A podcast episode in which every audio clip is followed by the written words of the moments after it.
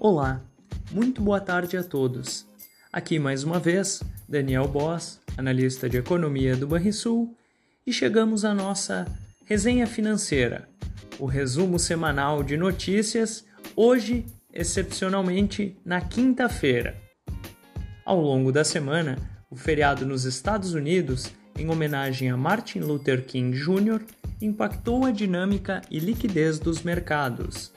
Além disso, os investidores estiveram atentos a uma bateria de indicadores sobre o ritmo da atividade em economias centrais e de olho nos painéis do Fórum Econômico Mundial em Davos, na Suíça. Nos Estados Unidos, os dados econômicos permaneceram mostrando sinais mistos sobre o comportamento dos níveis de preços e principalmente da atividade. Entre os indicadores divulgados nos últimos dias, as vendas no varejo apresentaram alta de 5,6% em dezembro, na comparação anualizada. A produção industrial, por sua vez, registrou alta de 1% na comparação de dezembro de 2023 com o mesmo mês de 2022. Desse modo, o comportamento da economia americana sugere que a resiliência inflacionária possa estar sendo subestimada, o que poderá ser um desafio para a materialização das expectativas de que o Fed estaria na iminência de cortar juros. Na zona do euro, as falas mais recentes de diretores do Banco Central Europeu moderaram as expectativas para cortes de juros no curto prazo. Sobre o nível de preços, a taxa anual de inflação ao consumidor acelerou para 2,9% em dezembro, após ter registrado alta de 2,4% em novembro. Os dados vieram dentro do esperado, o que deverá manter, pelo menos por hora, o Banco Central Europeu confortável com o atual nível de juros.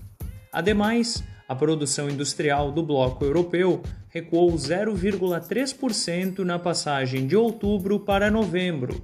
Com isso, o setor mostrou contração anual de 6,8% em novembro. A semana foi bastante movimentada na principal economia da zona do euro, a Alemanha. Entre os destaques, o PIB alemão recuou 0,3% em 2023, depois de avançar 1,8% um ano antes. Por conta de uma inflação elevada, que acarretou taxas de juros mais restritivas, a demanda no país europeu foi moderada. Por falar na pressão no nível de preços, a taxa anual de inflação ao consumidor atingiu 3,7% em dezembro, ganhando força em relação ao nível de 3,2% em novembro. A China, por fim, apresentou uma expansão anual do PIB de 5,2% em 2023, em linha com o previsto pelos analistas de mercado.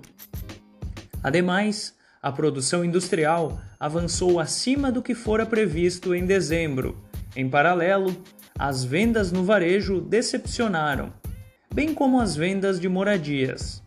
As informações da semana mantiveram o clima de incerteza sobre o ritmo de crescimento econômico do gigante asiático. Por aqui, a agenda econômica trouxe dados recorrentes da atividade econômica, referentes ao trecho final de 2023, que servirão para calibrar as projeções do PIB para o quarto trimestre do último ano. Direto ao tema central, a pesquisa mensal de serviços apontou que o volume de serviços no Brasil cresceu 0,4% em novembro, ante outubro, interrompendo assim uma sequência de três meses de resultados negativos do setor. Em 12 meses, o crescimento foi de 3%. Ainda sobre a atividade econômica doméstica, as vendas no comércio varejista variaram 0,1% em novembro.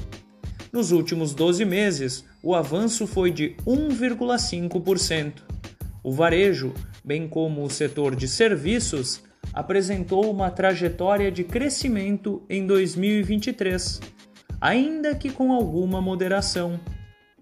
Dado o resultado do varejo, somado ao desempenho do setor de serviços, percebemos uma redução na chance de termos registrado queda no PIB do quarto trimestre, que será conhecido nos próximos dias.